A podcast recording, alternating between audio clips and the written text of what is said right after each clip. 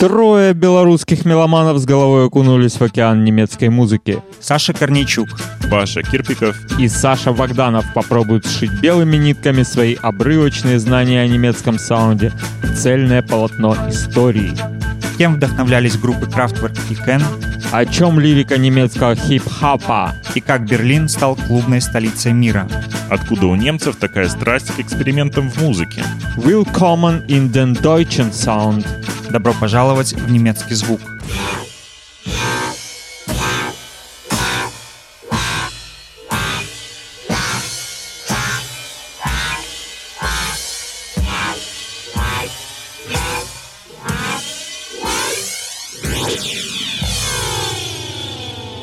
Подкаст создан при поддержке и содействии Института имени Гёте в Беларуси.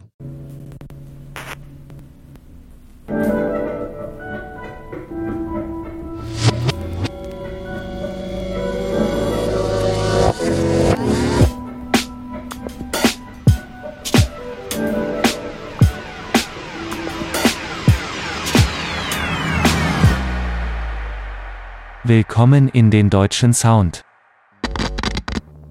Всем привет! В эфире Александр Корничук, и вы слушаете новое музыкальное шоу на радио Плато «Добро пожаловать в немецкую музыку». В наших диджейских коллекциях оседает довольно много немецкой музыки, но что за музыкант, какой лейбл, что откуда, не всегда знаем и не всегда успеваем разобраться. Поэтому этот подкаст станет отличным поводом для того, чтобы разобраться во всех этих историях и сложить для себя эту картинку, а заодно поделиться ею с вами, слушателями.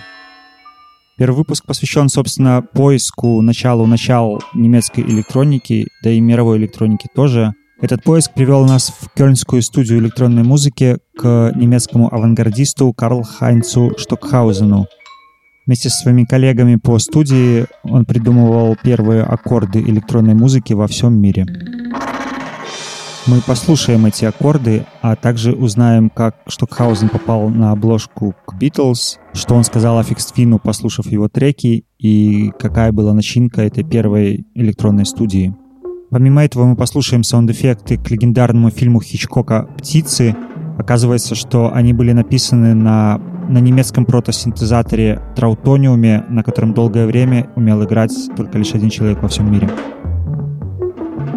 Ну что ж, поехали!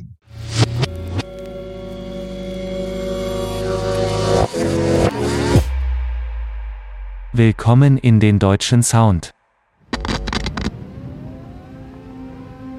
Послевоенные годы в Германии принято называть нулевыми – Страна лежала в руинах, а большинство населения воспринимало ситуацию как национальную катастрофу.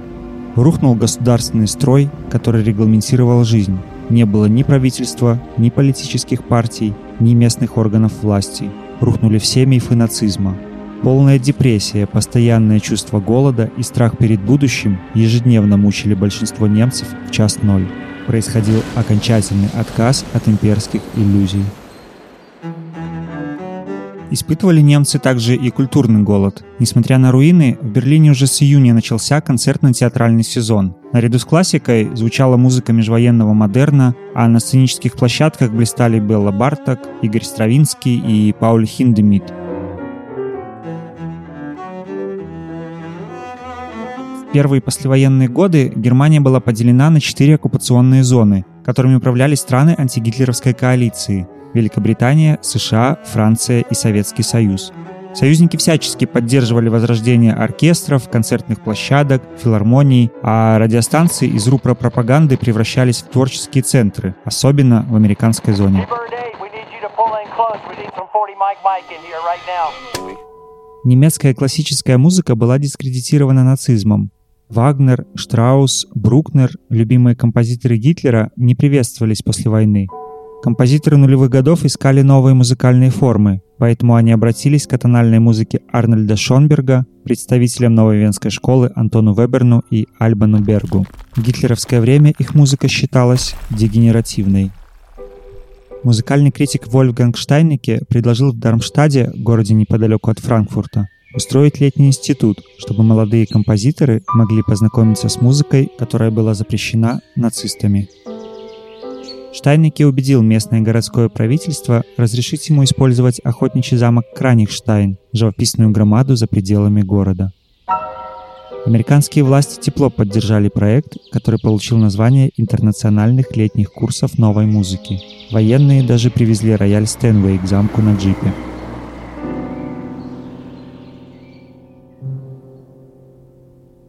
В то время композиторы одевались как ученые, носили черные очки с толстыми стеклами и рубашки с коротким рукавом на пуговицах и с ручками в карманах. Их сравнивали с атомными физиками, которые вместе работают в лаборатории. Названия произведений также соответствовали. Спектрограммы, аудиограммы, структуры, конфигурации – Дармштадтские летние курсы быстро стали центром притяжения авангардных музыкантов со всего мира. В 1948 году из Франции сюда приезжает проповедовать додекафонию композитор и педагог Рене Лейбовиц. В додекафонии все 12 тонов октавы имеют равный статус, в отличие от э, традиционной тональной гармонии. И интересный факт, что музыка, которая звучит в классическом мультфильме «Том и Джерри», часто строилась на системе додекафонии.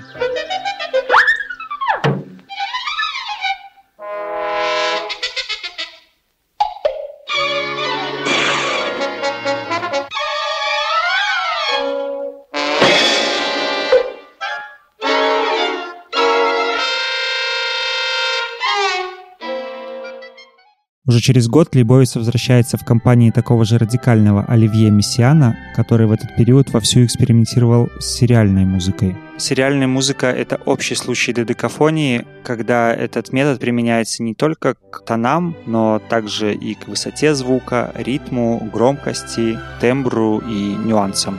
Предлагаю послушать произведение Оливье Мессиана «Лады длительностей и интенсивностей», яркий образец сериализма того времени.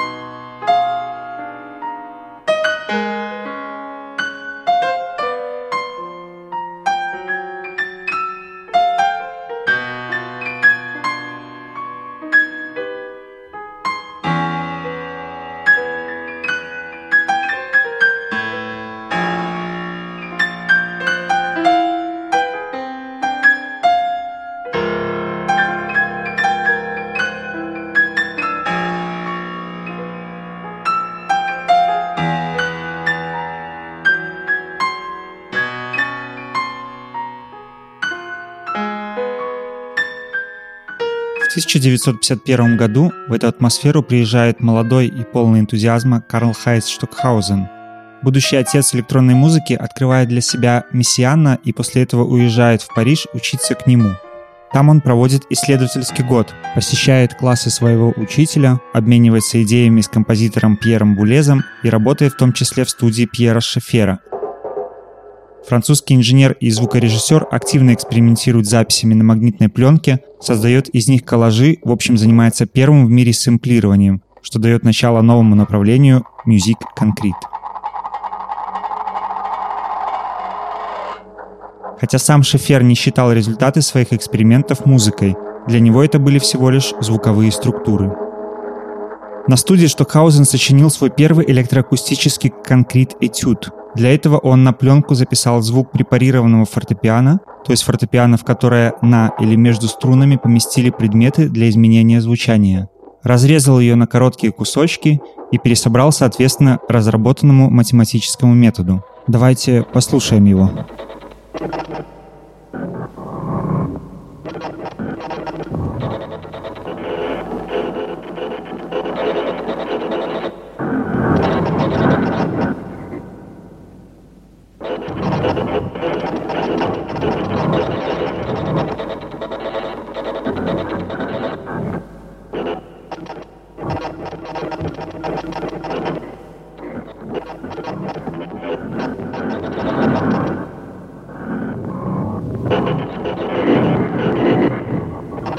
Интересно, еще до завершения пьесы Штокхаузен разочаровался в методе Music Concrete. Он хотел создавать что-то абсолютно новое, а коллекционирование звуков из окружающего мира явно не соответствовало его стремлениям. Трясти металлическим листом перед микрофоном или записывать стук колес паровоза он считал глупым занятием, способным породить лишь аудиоиллюстрации.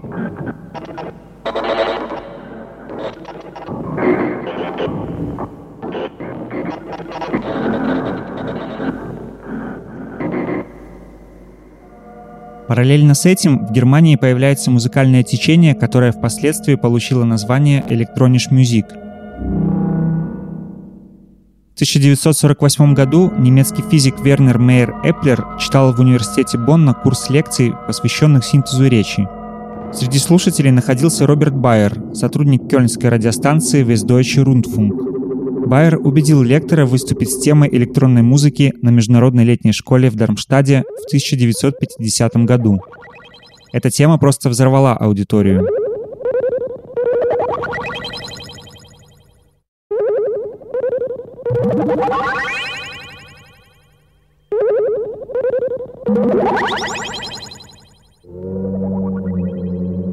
По задумке Мейера Эплера, музыку следовало синтезировать полностью электронными сигналами. Через год в Дармштаде на симпозиуме по звуковым технологиям открыто столкнулись два подхода — Electronic Music и Music Concrete.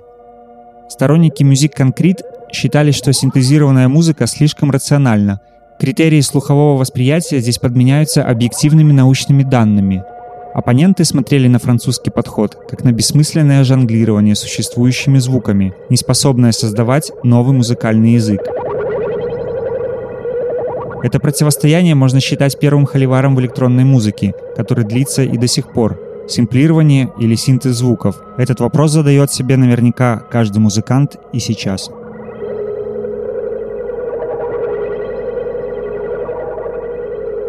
На симпозиуме, в частности, зародилась идея создать студию электронной музыки в Кёльне. В этом же году Мейер Эплер совместно с Робертом Байером и Гербертом Аймертом начал серию экспериментов с синтезированным звуком, которая была представлена в радиопрограмме «Мир звука электронной музыки» на Westdeutsche Rundfunk. Кстати, мы сейчас слушаем одну из первых их работ «Клангстудие» или «Исследование звука».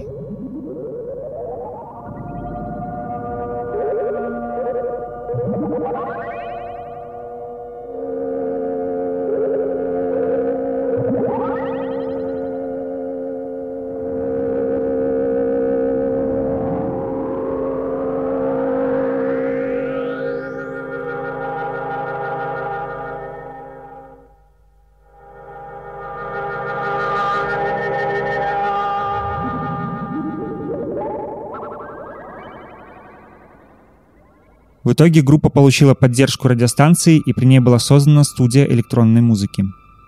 Впоследствии ее называли матерью всех студий. Здесь работали музыканты-авангардисты со всего мира, а сама студия служила моделью миланской студио Folongia и варшавской экспериментальной студии Юзефа Подковского. Какая была начинка первой электронной студии? Основу кёльнской студии составляли два гиганта — Мелохорд и Монохорд — Первый из них — это монофонический клавишный инструмент с, со свитчем на 7 октав, динамической огибающей волны, педалью регулятором громкости. Ну, в общем, все, что нужно для электронного музыканта того времени. Второй гигант — это монохорд, модификация загадочного траутониума, про который мы еще расскажем чуть позже в этом подкасте.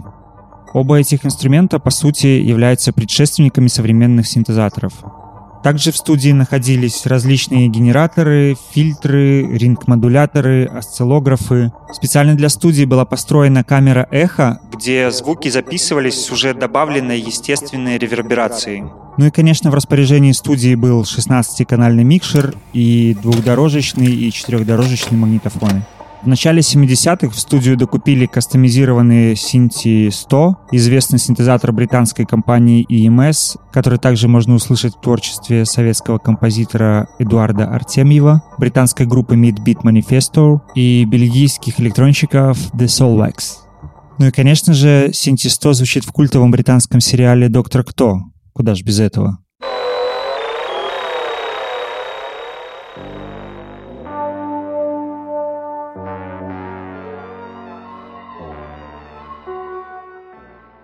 1953 году на студию приглашают Штокхаузена работать ассистентом руководителя студии. Новое искусство электронной музыки стало для Штокхаузена откровением с самого начала. Если он принялся денно и ночно создавать электронный музыкальный язык с нуля. Он взялся за генератор синусоидальных волн, изучал, как создавать тона, работать с их тембром, выстраивать в серии.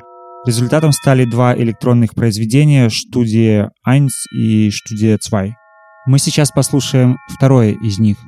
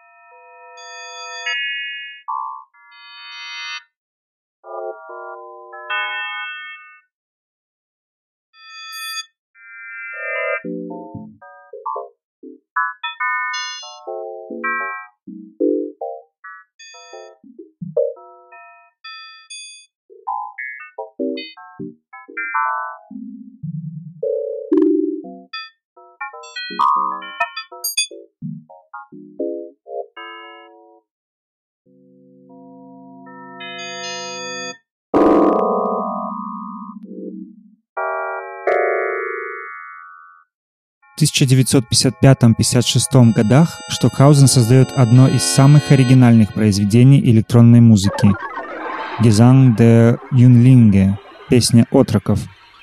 Существует байка, что композитор хотел написать электронную мессу для Кёльнского собора, но ему отказали по формальной причине, потому что в соборе не было репродукторов.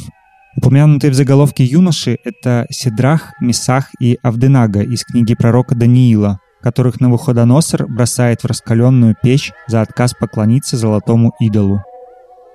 В основе композиции запись голоса мальчика-хориста, поющего «Славься Господи», которая разрезана и впоследствии пересклеена в стиле конкретной музыки. Вокруг голоса всплывающие синус-волны, взрывы отфильтрованного белого шума и импульсов. Мальчик и машина имитируют друг друга, объединяя естественный и искусственный миры. Штокхаузен усилил впечатление от произведения, сделав запись пятиканальной. На премьере в Кёльне в 1956 году аудиторию разместили в пентатоническом котловане. Мы с вами послушаем фрагмент стерео-версии этого знакового произведения.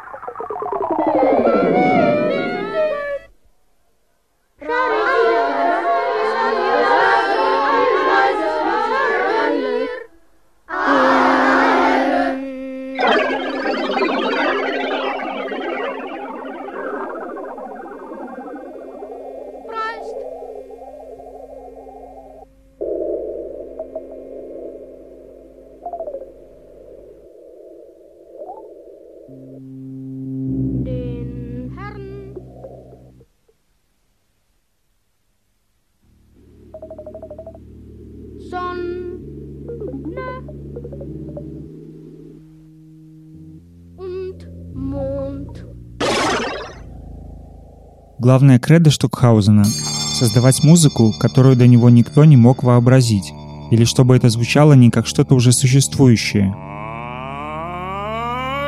Штокхаузен убежден, что нужно начинать с нуля. Европейская музыка, по его мнению, переживает не просто очередной поворот к очередной новой музыке, но находится на начальной стадии принципиально иного этапа развития. Традиционный материал музыки, тоны определенной высоты, более не является единственным. Неопределенные по высоте звучания шумы заняли равноправное с тонами положение. Отныне все с большим вниманием отмечаются природные звуки, пишет Штокхаузен. Мелодии, гармонии, ритмы ветра, воды, колоколов, автомобилей, машин. Звуки прежде в музыке неорганизованные и большей частью иллюстративные. К ним относятся и разнообразные электронные звучания практически бесконечного спектра, которые открывают перед композитором неограниченные возможности. Любое мыслимое звучание становится музыкальным, если оно необходимо в композиционной структуре сочинения, продолжает он.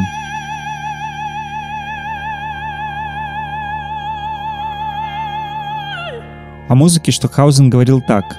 Музыка — продукт наивысшего человеческого сознания и высших чувств, чувств слушателей, их воображения и интуиции. И как только музыку начинает создавать для окружающего пространства или для каких-то прикладных целей, музыка становится проституткой. Этого нельзя допускать. Нельзя следовать спросу или коммерческим требованиям. Продажа музыки — это ужасно. Актуальное утверждение и в наши дни, и, наверное, как и во времена Штокхаузена, так и сейчас таким образом думают и единицы.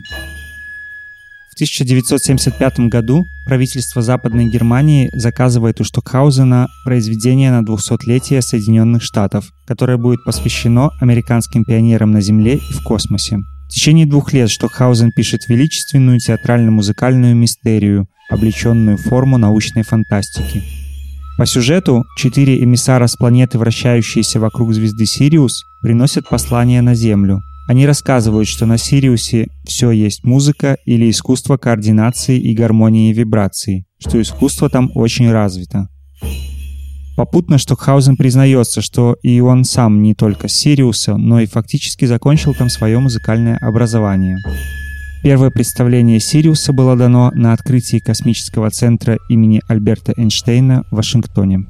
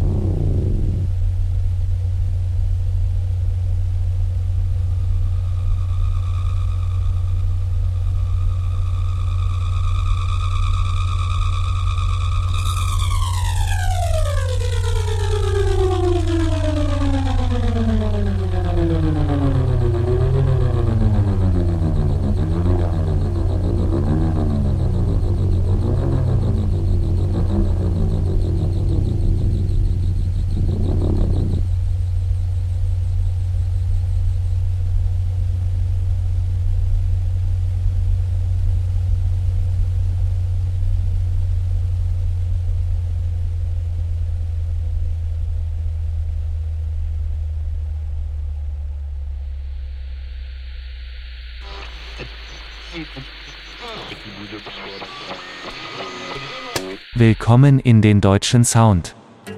В один из вечеров 1967 года венгерский композитор и друг Штокхаузена Диерс Лигетти сидел в одном из дармштадтских баров, когда по радио вдруг заиграл Sgt. Pepper's Lonely Hearts Club Band, новый альбом Битлов.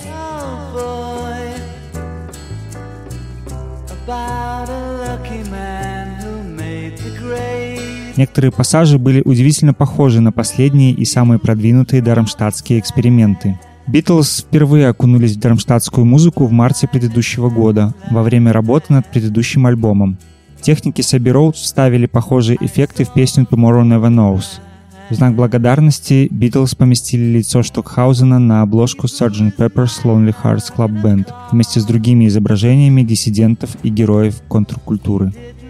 Психоделические группы Сан-Франциско, Джефферсон Airplane и Grateful Dead признавали влияние Штукхаузена на их творчество. Также об этом заявляла Бьорк, а основатели групп Кен и Крафтверк и вовсе говорили, что были учениками Штокхаузена.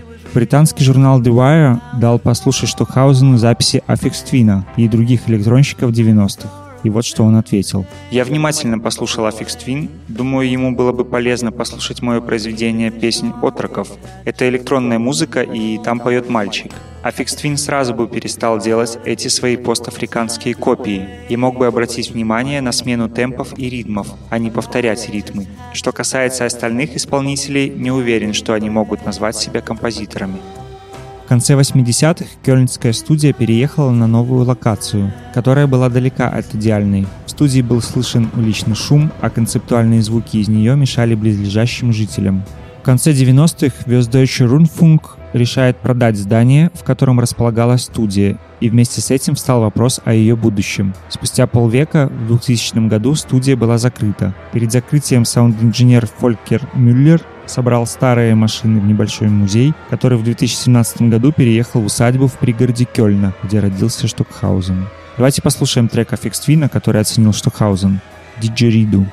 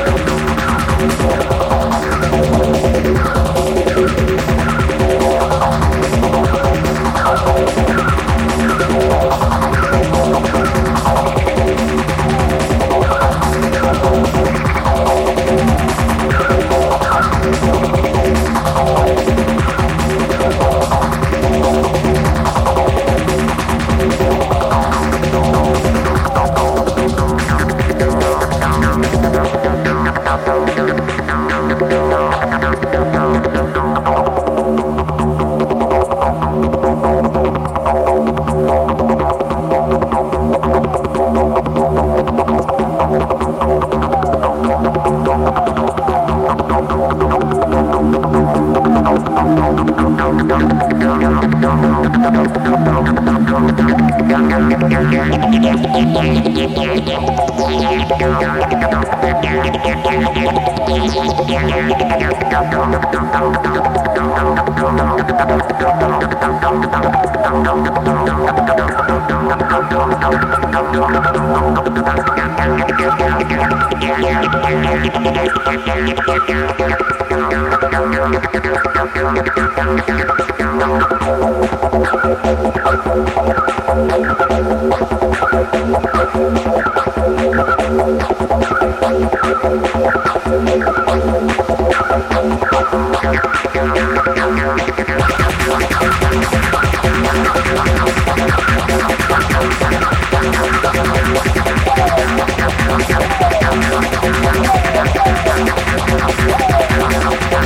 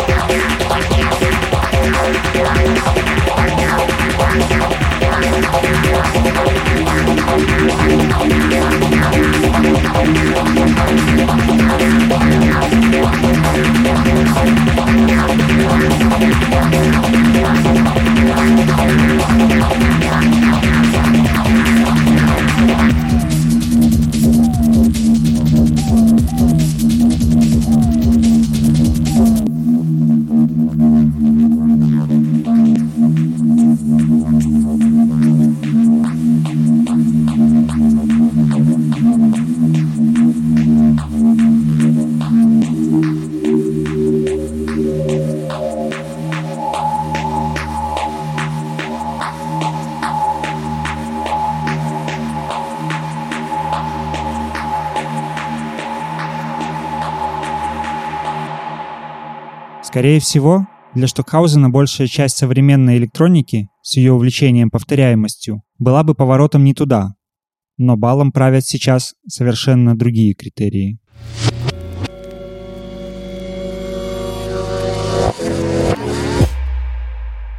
Willkommen in den deutschen Sound. Предлагаю вернуться в прошлое и проследить еще одну историю в немецкой музыке – историю траутониума. Нет, это не название нового химического элемента, а один из первых электронных музыкальных инструментов, изобретенный немецким инженером Фридрихом Траутвайном в 1929 году. Траутониум — это что-то среднее между клавесином и прототипом компьютера.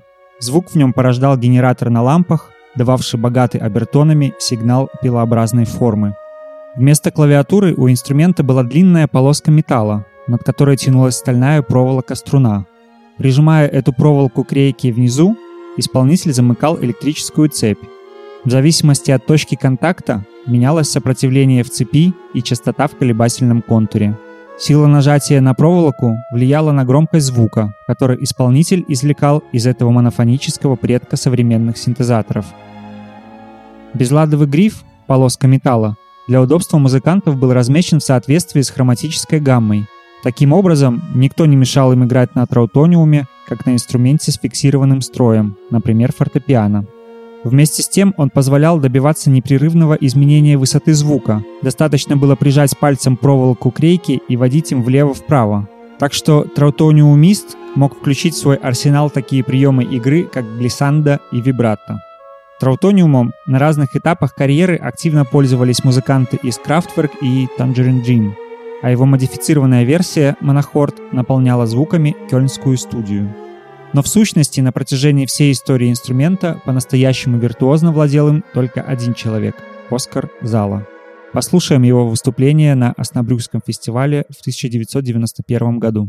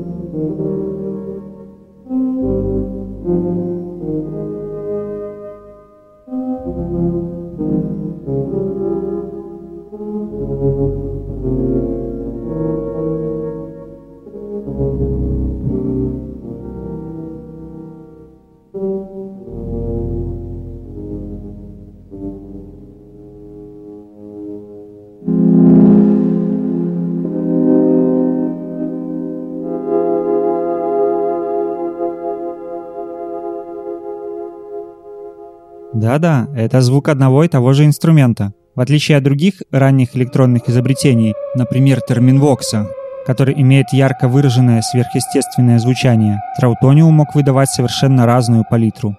Оскар Зала вел ночную радиопередачу «Музыка на траутониуме», которая длилась 15 минут и пользовалась популярностью.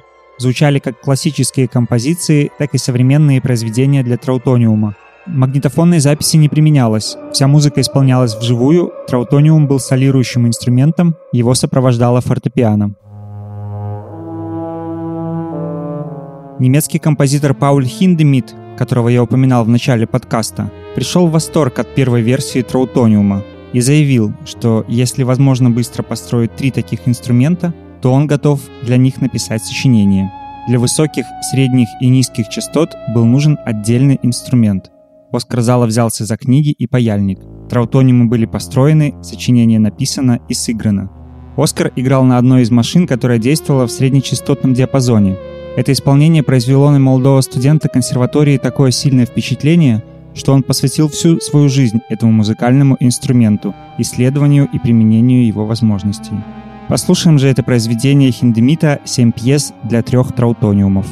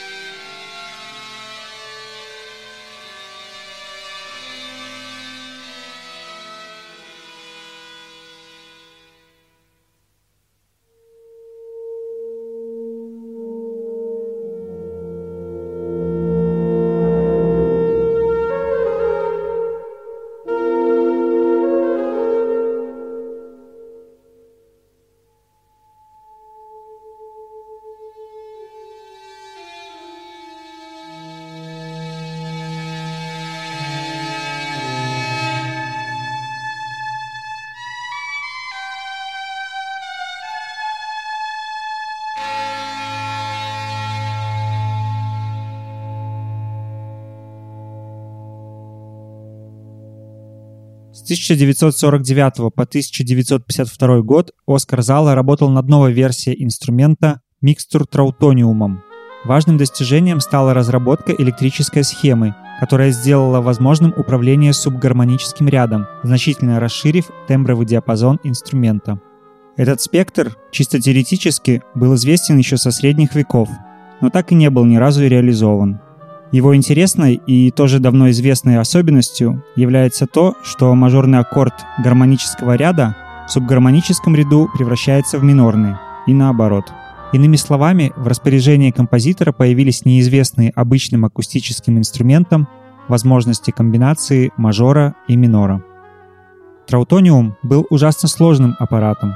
Свою огромную заслугу Оскар Зала видел в том, что ему удалось создать электрическую схему, позволявшую буквально включать и выключать гармоники субгармонического ряда, то есть менять тембр своего инструмента. Изобретатель получил несколько патентов за разработанную им хитроумную схему. Зала имел возможность убедиться, что новое поколение композиторов-авангардистов, объединившихся вокруг Карл Хайнца Штокхаузена, своим его ни в коем случае не считает. Кёльнская студия электронной музыки берлинского музыканта вовсе не вдохновила. Звуки, с которыми там работали, синусоидальными колебаниями, по его мнению, были на редкость убогими. Кроме того, Оскар Зала играл свою электронную музыку, а Штокхаузен и его соратники в то время клеили магнитофонную пленку.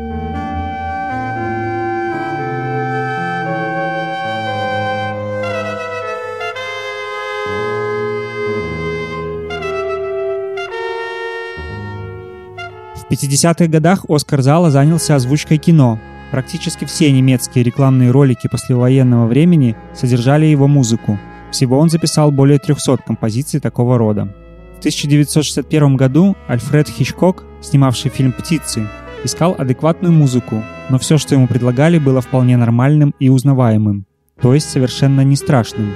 А Хичкоку для взвинчивания психоза и нагнетания истерии нужны были крики, бьющие по нервам. Режиссеру рассказали, что есть в Берлине изобретатель, который на вполне серьезных концертных площадках играет чудовищно свистящую и завывающую музыку.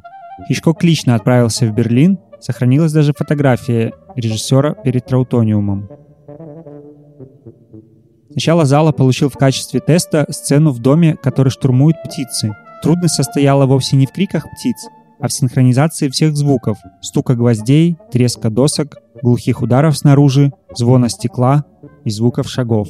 Вышедший в 1962 году фильм «Птицы» принес Оскару зале международную славу. Никакие пернатые не способны выть, так как электронная машина в его чутких и любящих руках.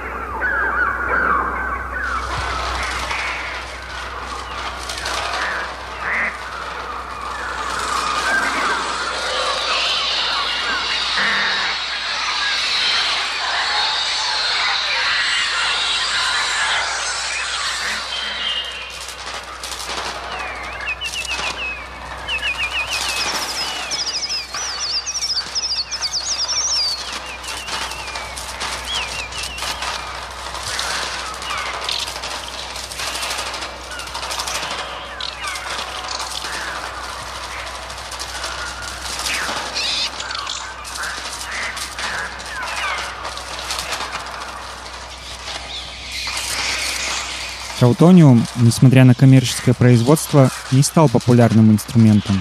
Казалась дороговизна, громоздкость и сложность в освоении. В 1964 году американский инженер Роберт Мук представил первую модель своего синтезатора. В 1966 он взялся за его серийное производство.